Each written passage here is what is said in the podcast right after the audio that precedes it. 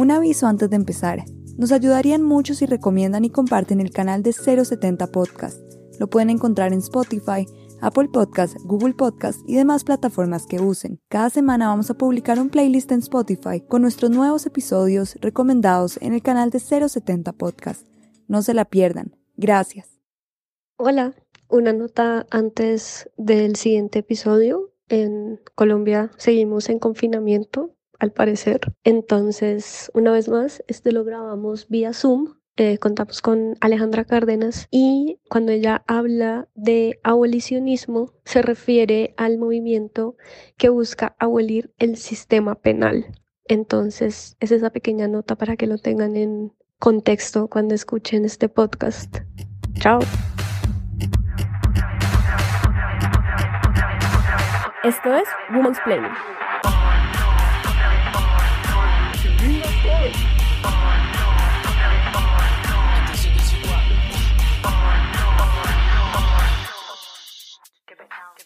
Ante la violencia sexual, física y emocional que sufrimos las mujeres, el feminismo ha centrado sus demandas y estrategias en la justicia penal y otras respuestas punitivas del Estado. Sin embargo, el sistema penal rara vez funciona cuando se trata de este tipo de denuncias y las víctimas, antes de obtener justicia, pasan por un penoso proceso de revictimización que siembra dudas sobre la efectividad del sistema judicial. ¿Cuál es la alternativa entonces? De qué manera el derecho penal perpetúa un sistema de desigualdad y no se convierte en la solución, de qué manera se ha convertido en una herramienta de populismo punitivo que no soluciona las violencias estructurales que atraviesan a las mujeres, de qué manera el uso de la justicia penal como herramientas de emancipación refuerza el patriarcado, hoy en Women's Planning, feminismo y justicia penal.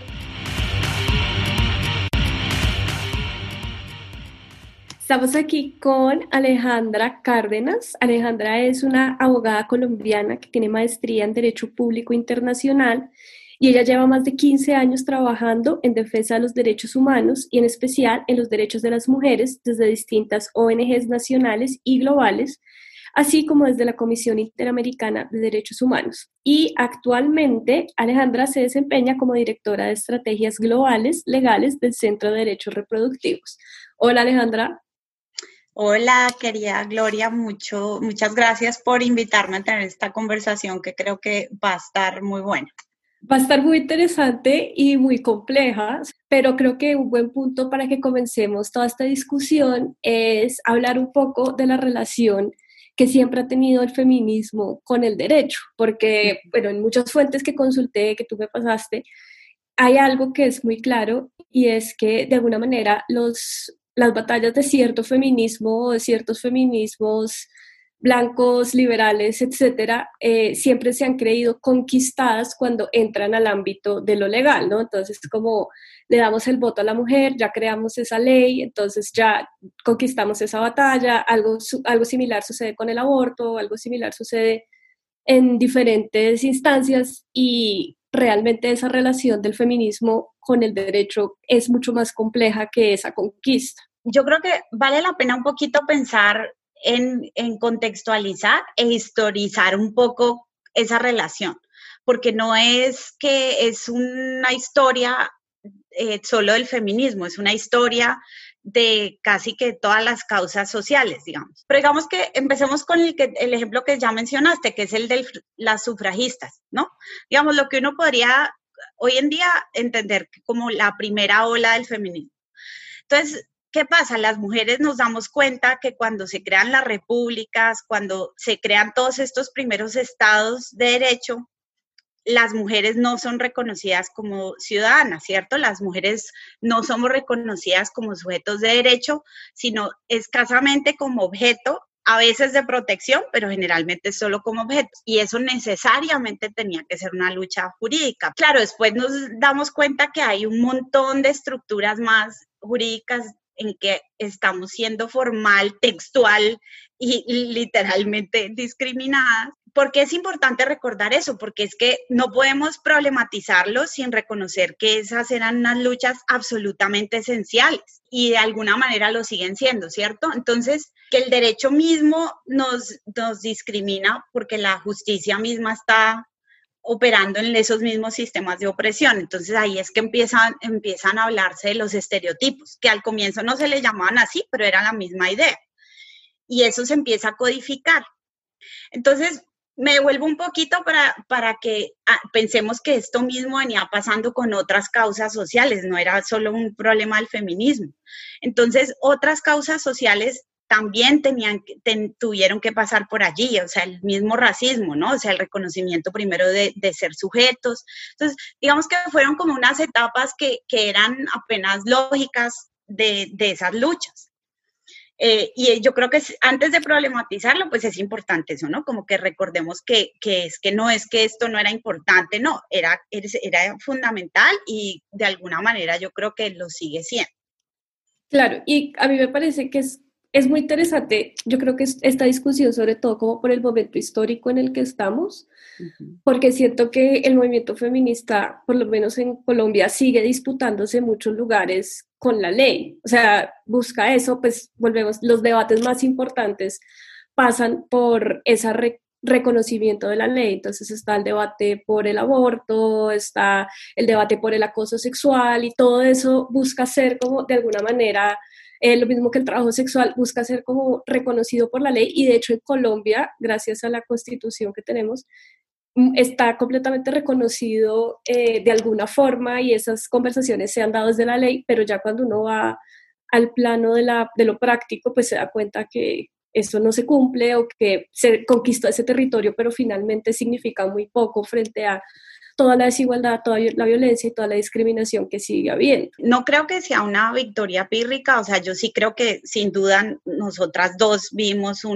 unas vidas que no hubieran soñado jamás nuestras abuelas, ¿no? Para, para no irnos más lejos. O sea, yo creo que sí ha habido, han habido reconocimientos y avances importantes, pero, pero digamos que seguimos inmersas, seguimos viviendo un patriarcado muy violento y muy arraigado, y, pero yo sí creo que al menos una de las dimensiones que tendríamos que pensar todas las personas que estamos interesadas en, la justicia social, en la igualdad y pues que más aún las que nos reconocemos como feministas, es qué ha pasado, o sea, cómo es que nuestras estrategias, ¿sí? ¿Cómo es que las formas en que nosotras hemos tratado de abordar el problema han sido útiles a discursos que son últimamente los, o sea, que son finalmente los discursos y, las estructuras que siguen sosteniendo el patriarcado y como el patriarcado no es un no no existe en un vacío, el patriarcado existe, ¿a qué me refiero con las estrategias? Y esto era un poco lo que lo que las dos conversábamos cuando cuando pensamos eh, en, en tener esta conversa, ¿cierto? Y es que lo que yo sigo viendo y como practicante, de como una persona que lleva más de 15 años ya en, practicando, siendo en el día a día una activista, una persona que defiende los derechos humanos y está además en particularmente inmersa en el movimiento feminista. ¿Cómo seguimos o cómo hemos dejado que el derecho penal se vuelva un, una herramienta de emancipación. ¿Cómo hemos encauzado el derecho penal en particular como una herramienta de emancipación? Por ejemplo, sostener la idea de eh, la mujer doncella, la mujer de buena reputación y toda esta serie de arquetipos discriminatorios en que la mujer se ha visto de nuevo más como un objeto de protección despoblada de agencia, ¿sí? Desprovista de agencia. Y toda esta idea eh, de reforzar la buena moralidad de lo que es una buena mujer también lo es muy presente en el derecho penal, pero, pero brutalmente, o sea, si hay algo que, que, el Estado ha utilizado para reforzar el patriarcado históricamente, ha sido el derecho penal incluyendo, por supuesto, la penalización del aborto. Y aún así, sigue siendo una de las herramientas favoritas del feminismo para tratar de resolver las, los síntomas no, quizás no la enfermedad, pero sí los síntomas más graves del patriarcado, la violación sexual, la ablación o mutilación genital femenina, el acoso sexual, o sea, es, la herramienta que más nos ha subyugado es la que preferimos o, o, la primera a la que acudimos para, para que resuelva estos problemas. Pero yo ya veo cada vez menos y menos al movimiento feminista tratando de hacer demandas macrosociales que realmente respondan a estos problemas como lo que son, problemas estructurales y acudiendo más a la herramienta tacheriana de, de orden y, ¿cómo es que dicen en español? No sé, pero law and order, ¿no?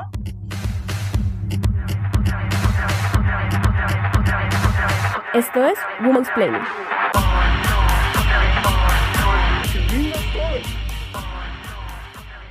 De todo lo que dices hay muchísimas cosas que pienso. Por un lado, sí, estoy recordando una pensadora feminista. Yuderquis Espinosa, feminista de colonial. Que ella hace esa crítica exactamente. Ella dice como que en el que el discurso feminista y el discurso neoliberal se emparentaron muchísimo, porque por un lado estaban las feministas como buscando emanciparse de padre-estado, y por otro lado, ese mismo discurso fue el que sirvió para pues, que el neoliberalismo decidiera privatizar todo y eh, reducir y reducir y reducir más el gasto del Estado. Entonces es como una cosa muy paradójica de cómo una lucha que de alguna forma era emancipatoria o buscaba destruir un sistema, finalmente lo que hizo fue perpetuar uno que se instaló y que ya pues, nos consumió definitivamente. Y otra cosa que pienso también mucho es en un libro que, que me gusta mucho, que es de una escritora chilena que se llama Alia Trabuco, que se llama Las homicidas y es todo un estudio sobre mujeres que, han, son cuatro mujeres que a lo largo de la historia chilena perpetuaron asesinatos y cómo el sistema legal no lo permitió. O sea, como decían, como una mujer no mata, una mujer sería incapaz, ella estuvo loca, ella tuvo un rapto de locura y por eso lo hizo. Y ya cuando había una, un caso que era como, ella decía, yo maté a mi pareja, yo quería matar a ese tipo, era lo peor, entonces sacaban fotos de ella eh, en donde se veía muy hombruna, entonces decían, no, es que ella tiene una aberración, ella tiene más testosterona, porque el crimen también es un lugar que solo puede ser para el hombre, la mujer que comete un crimen eh, va completamente en contra de su género, pues a menos de que sea una abortera, pues porque ella es otra cosa, pero sí, lo mismo que tú dices. una desviada sexual, de cualquier Exacto, forma. es una desviada sexual. Eso sí, no es, lo, no, es lo único que el derecho penal no, en la única forma en que el derecho penal nos reconoce como sujeto activo, como victimarios, es cuando nos desviamos en, en nuestro comportamiento sexual o reproductivo. Exacto. Y también, pues, una cosa que tú dices que, que, es como un argumento que he escuchado mucho últimamente en muchos casos de acoso sexual, que han sido llevados a instancias jurídicas es, digamos, los eh, amigos del hombre que acosa sexualmente diciendo, pero él es un muy buen hombre, él es muy buen amigo, él es muy buena persona, él es, o también sucede mucho con algunos eh, agresores sexuales, él es un padre de familia, él tiene hijas, él sería incapaz y pues realmente ese no es el punto eh, de la discusión. Pero como se vuelve este juego maniqueo como de vigilar y castigar y villanos y héroes, pues entonces es muy difícil eh, entender que realmente el problema estructural es la violencia a la que está sometida la mujer y no si es que hubo un supervillano que un día se metió en la cabeza de este hombre y lo llevó a actuar de manera extraña, pero que eso no es así. Sí, y ese es, un, ese es quizás el problema más grande de cómo hemos abordado el tema de la violencia sexual, ¿cierto? Porque, por un lado, yo creo y quiero dejar en claro que las críticas que estoy haciendo no es porque yo sea una abolicionista del derecho penal o crea que las víctimas no tienen derecho a acceder a la justicia, o sea, todo lo contrario, ¿no? De hecho, yo consagro mi vida a esto todos los días. Pero yo creo que el problema es que el problema es cuando nos, nos enrollamos solo en, la respuesta al derecho penal, que siempre va a ser insuficiente, porque es que el problema, las, las feministas hacemos, hemos en los últimos años hecho todas las capacitaciones del mundo a los jueces, por ejemplo, a los fiscales, pero se siguen reproduciendo las mismas conductas, ¿cierto? Porque de nuevo es un problema infinitamente más estructural, que pasa porque ese fiscal o ese juez eh, ellos mismos seguramente, no en todos los casos, pero seguramente que, la mayoría o en algún momento fueron perpetradores de algún tipo de violencia o fueron testigos de un amigo o de un colega o de alguien en su familia que la perpetró y ellos se callaron. Y, lo mismo pasa al interior de las familias, o sea, esto es tan estructural y te lo digo como alguien que se dedica a eso y que ha tenido en, en sus manos muchos casos de violencia sexual, el cómo las familias son culpables del silencio y la normalización de esa violencia, ¿cierto? Entonces, volvemos al, problema, o sea, el, por eso decía que de alguna manera todos y todas somos, tenemos esa perversión en nosotros, porque es que eso nos sigue pasando porque hay un mal genético y entonces de cada 10 hombres, 5 nacen violadores, eso no es así.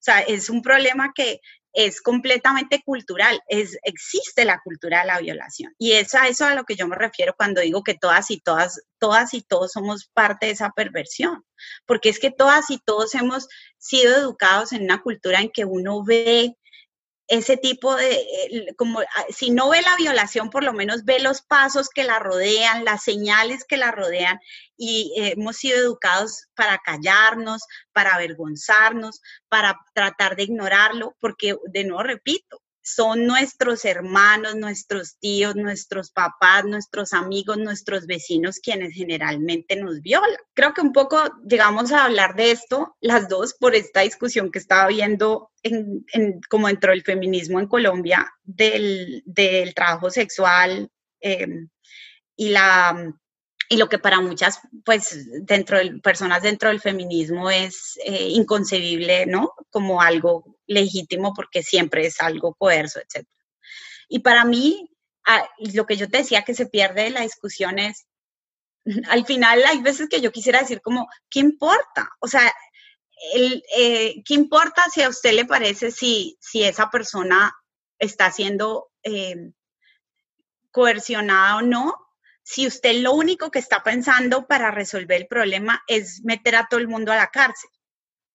Sí, o sea, al final se desdibuja por completo cualquier, cualquier, o sea, como que se pierde, se pierde el sentido de la discusión porque al final entonces la respuesta es la cárcel. Sí, es muy complicado. Aquí tengo unas, unas cifras que me encontré hoy, de hecho, eh, que en un artículo que salió el 3 de octubre del 2019 en el tiempo, un estudio de la ONU sobre quiénes eran las mujeres que en Colombia estaban presas por delitos relacionados con drogas y dice que el 83% de estas mujeres vivían en los estratos 0 y 2 antes de ser capturadas. El 72.2% no terminó la educación secundaria.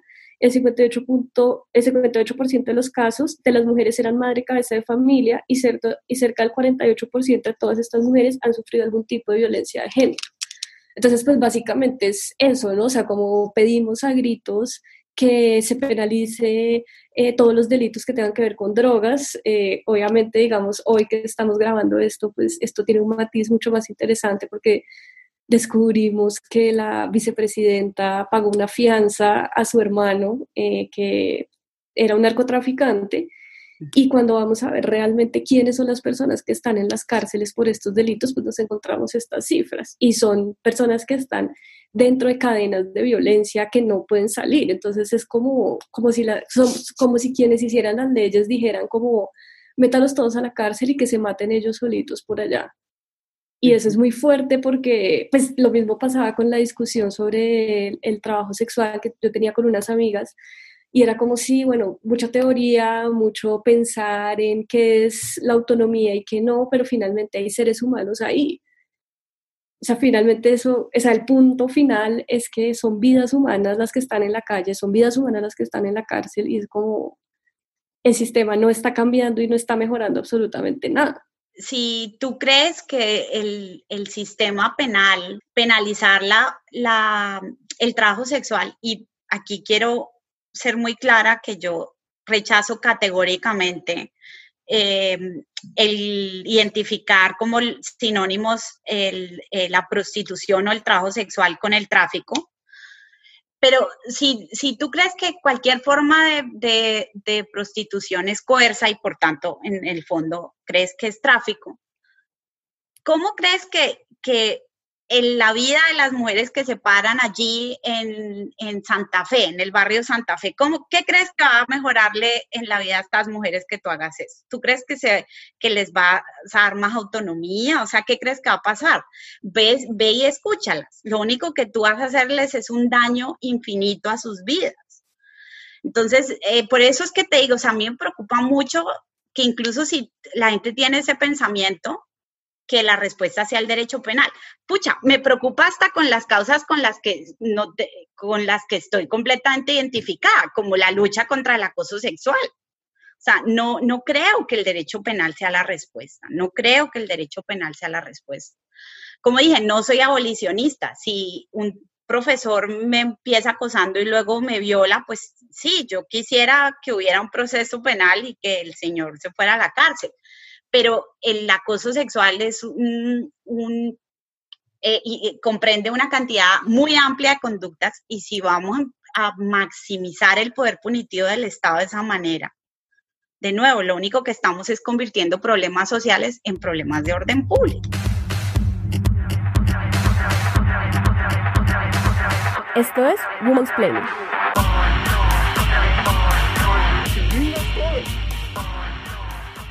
Y a mí ahí me parece que hay muchas cosas porque, claro, cuando pensamos que el orden público puede reemplazar como la justicia social, pues ahí también entrar un montón de otras eh, preguntas, pues porque la cárcel no va a cambiar definitivamente la realidad ni la desigualdad de nadie, o sea, eso está más que comprobado. Y también, pues como vemos ahora y como te mencionaba cuando hablamos, eh, esta idea como de entonces volvernos extra, hiper, mega punitivos para ser, o sea, como porque esa medida pareciera ser un buen titular de prensa o un buen clickbait, entonces cadena perpetua para todos los violadores de niños, eh, la persona que no, una que puso Claudia López, que era como el que, el que las casas en donde haya maltrato intrafamiliar no recibirán ayudas de la ciudad.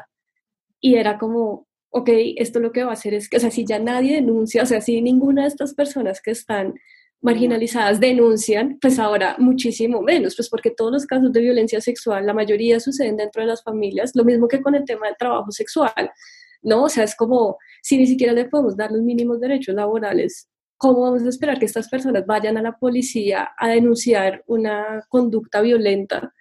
Si evidentemente la policía tiene súper estigmatizada a la población que es trabajadora sexual. Entonces es muy complicado porque también es como, ¿qué estado punitivo es? Pues es un estado de derecha miedoso eh, que tiene unas cosas en la cabeza que no tienen nada que ver con las problemáticas de justicia social, ni mucho menos. Claro, imagínate, o sea, ¿qué respuesta es esa, no? Como vamos a marginalizarte más y vamos a profundizar tu situación de dependencia con el hombre de la casa que te maltrata y, eso, y eso de alguna manera todo el mundo se va a sentir regañado por el Estado, ¿no? porque, eh, porque estamos, estamos diciendo que esto es malo. Y eso que, eso que cuentas me hace pensar en algo que, que, a pesar de que lo estoy criticando, de nuevo, creo que es importante reconocer, digamos, qué parte de eso es lo que lo hace tan, tan tentador o como tan atractivo. Y es que se supone que el derecho penal o mejor dicho, el, derecho penal tiene un gran potencial simbólico. Se supone que el derecho penal es un asignador de negatividad social, ¿cierto? Como que cuando el Estado te penaliza o bueno, cuando te sanciona de otras maneras, como, como quitándote la ayuda, el mercado, no sé qué tipo de ayudas eran, el Estado está convirtiendo una conducta en tabú, ¿sí? Es un poco a nivel, digamos, como simbólico lo que, está, lo que se hace cuando, cuando algo se sanciona. Y también ahí hay, otra cosa que me parece como muy interesante y es, por ejemplo, en los casos de acoso sexual, por ejemplo, pues que ya se ha visto todas las violencias que trae para las víctimas la denuncia, son revictimizadas, etcétera, etcétera. Y entonces, pues muchas veces se ha decidido no optar por esa vía, sino por otras vías, como la vía del scratch, que es como algo que yo hablé como muy por encima con Valeria Mira, que fue una abogada con la que estoy hablando sobre acoso, pero también ahí hay otros problemas en esa manera como de, entre comillas, tomarse la justicia por sus propias manos. Entonces es como, cuál será el camino. O sea, como que yo siempre me pregunto como cuál será el camino si estos caminos definitivamente no han sido. Pues yo voy a aventurar ahí una impresión absolutamente personal y es que yo creo que esos momentos son necesarios, aunque, aunque puedan ser extremos y en algunos momentos hacer daño. Pero yo sí creo que hay, que, que hay algo como del despertar una conciencia colectiva de esos scratches en masa eh, que hace que mucha gente termine termine sintiéndose interpelada y viendo las cosas de otra manera. O sea, yo, yo sí creo que hay, que hay, que todos los movimientos tienen como estos momentos en que hay como estos tipos de desfogues sociales que a veces pueden ir lejos, pero que yo creo que en el fondo son necesarios. Eh, aunque como dije, no, no siempre sean justos. Y yo lo veo igual que cuando hay una, una gran protesta espontánea, ¿sí? Como por ejemplo acá en Estados Unidos en este momento, que es, bueno, donde yo vivo, eh, que la gente harta, harta de ver la discriminación tan violenta y tan absolutamente clara que siguen eh, sufriendo las personas de color y en particular las personas afroamericanas, salen a la calle. Y muchas mujeres, eh, muchas mujeres, no, perdón, muchas personas salen a la calle y algunas personas salen a quemar los edificios de la policía. Entonces, yo no estoy diciendo que esté, que esté bueno o malo quemar el edificio de la policía. Lo que estoy diciendo es que hay, un, hay una simbología como de esa rabia colectiva que termina despertando termina despertando una conciencia, hace un llamado, ¿sí? Entonces yo diría que en un nivel virtual es como una vía de hecho de producto de una rabia colectiva porque de repente todas nos sentimos identificadas, o sea, tampoco fue que yo tenía esa claridad cuando tenía 14 o 15 años, ¿cierto? Pero se van como despertando esas cosas y de repente hay como un catalizador y bueno, pasan, el problema es qué pasa después de esa rabia, qué pasa después del scratch. Yo creo que cuando no se piensa como, bueno, cuáles son los problemas estructurales y cómo podemos hacer demandas estructurales, ahí es donde es el problema. Estamos hablando del scratch y de cómo, por ejemplo, aquí en Bogotá hubo un caso de un hombre estudiante de la Universidad Pedagógica que le hicieron un scratch y luego se suicidó. Y entonces siempre queda como esta, sí, como esta sensación que es lo que tú dices, ¿no? Como toda esta rabia contenida que sale de un momento a otro y que también yo creo que tiene que ver como con eso de que por primera vez a uno se le da el lugar y por primera vez uno es escuchado y por primera vez uno ve como la fuerza colectiva del movimiento y se genera un cambio, pero también, pues claro, está el otro lado que es, pues este hombre terminó quitándose la vida, entonces es como esa cosa como de, bueno, y después del scratch, ¿qué viene? ¿No? Sí, totalmente. Y en particular, yo, frente a todos los temas que tienen que ver con violencia sexual, que ahí incluyo el acoso sexual, eh, callejero, laboral, estudiantil, lo que sea, eh, yo creo que eso pasa por, por tener conversaciones muy duras sobre qué es la cultura de la violación, por aceptar que todos somos parte de esa cultura y por eh, tener políticas públicas básicas. Por ejemplo, una idea loquísima de educación para la sexualidad. Sí, exactamente. Algo que sigue siendo pues tan tabú y tan, no, no, no, pues o, cuando se la dan a uno, si es que uno tiene la suerte de que se la den, pues lo que le enseñan es qué es el útero y qué es el semen, o sí a mucho, ¿no?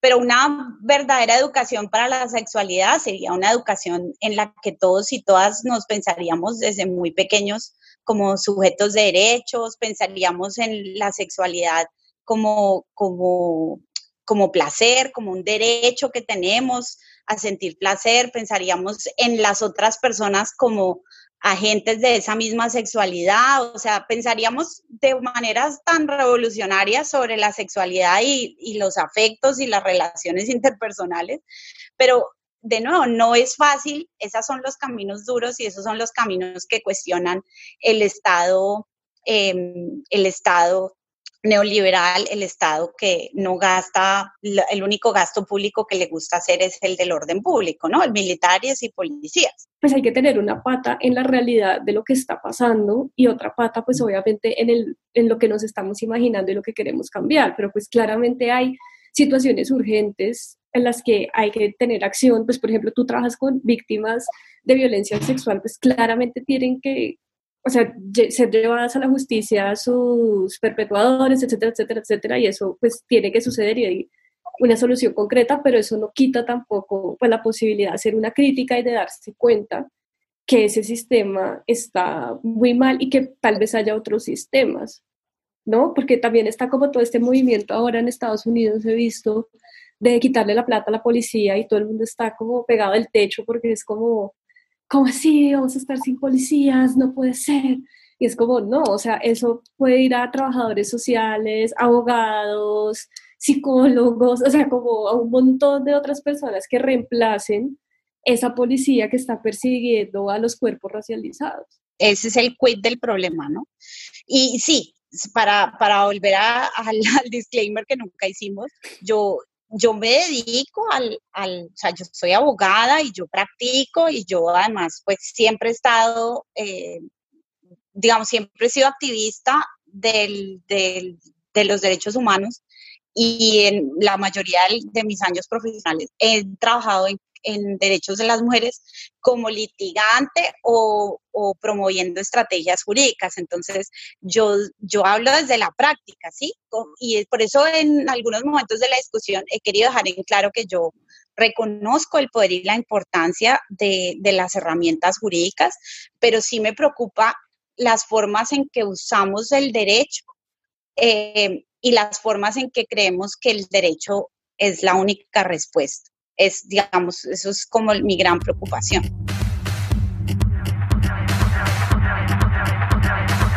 Esto es Women's Planning.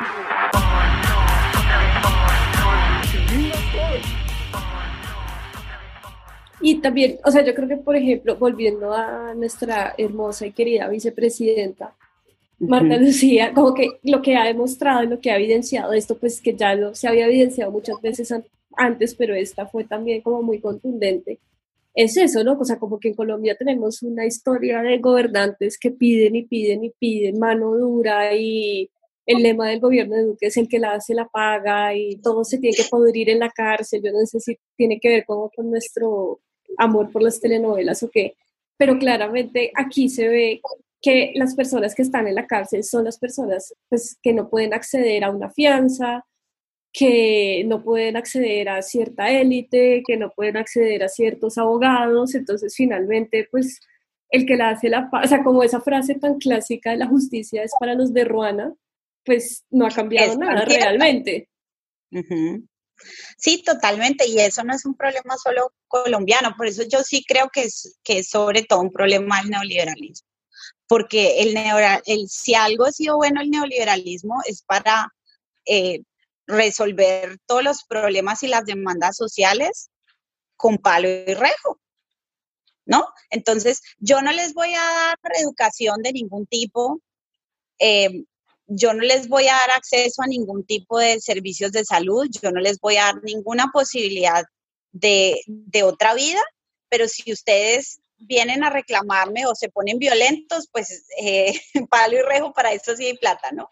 Y ahí también pienso en otra cosa, que también como este odio que hay de bastantes feministas o algunas feministas hacia todo lo que sea masculino o todo lo que represente un hombre, que digamos pasa mucho como con este movimiento de las feministas radicales que están en contra de las mujeres trans, pero también como esto de todos los hombres son basura, todos los hombres son lo peor, entonces volvemos a lo mismo, a lo punitivo, ¿no? Entonces como si ese hombre me hace daño, yo quiero que se pudra en la cárcel, quiero que sea el peor castigo del mundo. Y pues ahí una vez más estamos en o sea, como poniendo un villano, pero al final el verdadero villano es el sistema y esa cárcel no va a cambiar en absolutamente nada y la violencia va a seguir pasando. Exacto.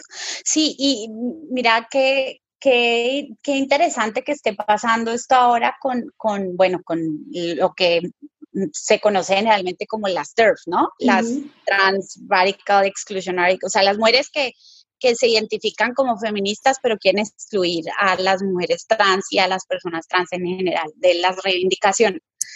Porque, digamos, históricamente yo entiendo más como esa respuesta en un, en, ese, en esa como segunda ola del feminismo en los 60 en que, en que está como muy, muy, muy a flor de piel toda esa rabia en el movimiento, ¿no? Y en que, claro, las mujeres vienen de unas violencias eh, en su sexualidad, en su vida reproductiva, que yo creo que ahí hay un trauma colectivo muy importante que no podemos desconocer, ¿sí? Y, ese trauma para muchas mujeres sigue siendo tan intenso como el que pronto mi abuela, por ejemplo, vivió, un poco menos mi mamá, aunque yo creo que esa generación también tuvo una experiencia con su sexualidad y con su reproducción que fue muy violenta. Entonces yo creo que hay que reconocer un trauma muy legítimo y que de ese trauma no trabajado, pues uno puede fácilmente concluir que el problema es la masculinidad eh, y, hacer eso, que, digamos que yo entiendo que a nivel, em, a muchos niveles es una respuesta pues legítima y, la puedo entender, pero claro, el problema es que pasa por alto que el patriarcado no lo sostienen los hombres solamente. Si fuera así sería mucho más fácil. El patriarcado lo sostenemos todas y todos.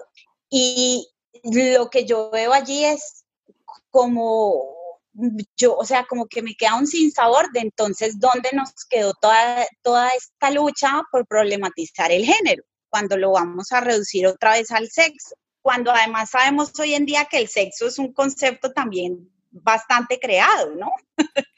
Sí, la naturaleza no existe este blanco y negro tan perfecto del, del, que, del que muchas personas quisieran amarrarse. Sí, también hay otra cosa pues que es súper interesante, que es pues por un lado la discusión de las políticas de identidad, que también está en una de las bibliografías que tú me mandaste, que es como, como de alguna manera el derecho penal se ha vuelto, pues lo que tú decías, como una herramienta para estos movimientos identitarios y pues que realmente las políticas de identidad lo que hacen es querer que no haya diferencias dentro de los movimientos políticos cuando es importante que las haya también.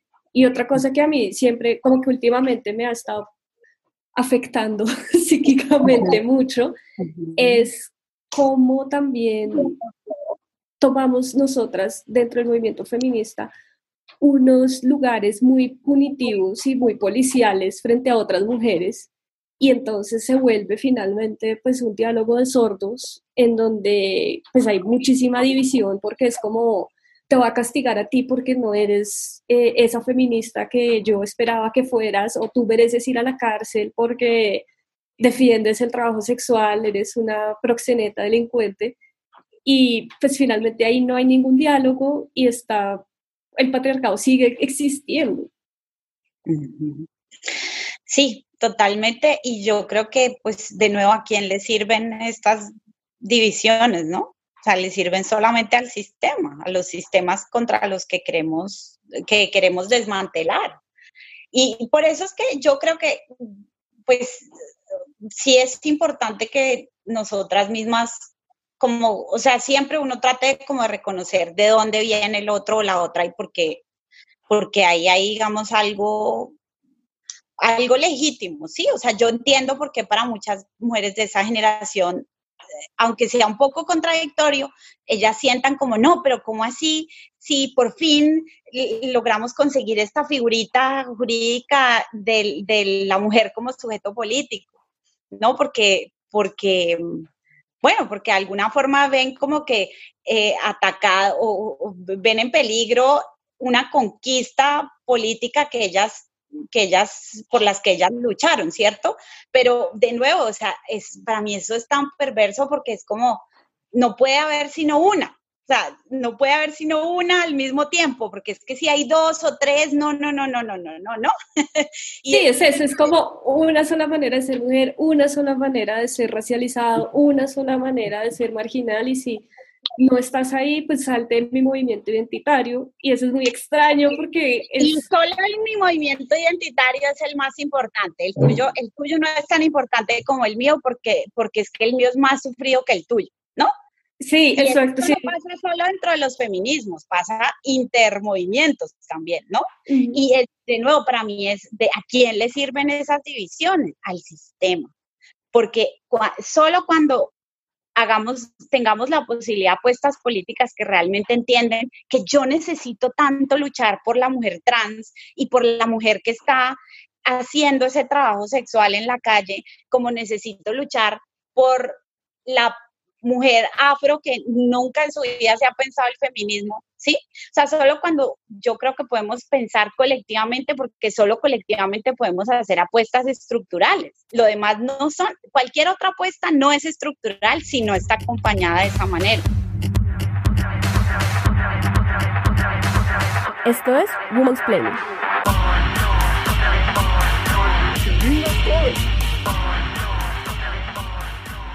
Bueno, Alejandra, muchísimas gracias por esta conversación. Eh, no, muchas gracias a ti. Creo que va a ser polémica, pero... Yo creo que va a ser muy polémica y nos podemos ganar muchas enemistades, pero ojalá que no, ojalá que la gente que no esté de acuerdo y sobre todo nuestras compañeras feministas, pues ojalá que simplemente habrá conversaciones, eso es lo que yo quisiera. Exacto, exactamente, eso es lo importante. Muchísimas gracias de verdad por tu tiempo. Bueno, querida, a ti por invitarme y muy chévere, muy chévere tu podcast. Bueno, que estés muy bien. Chao. Esto es Women's Planning.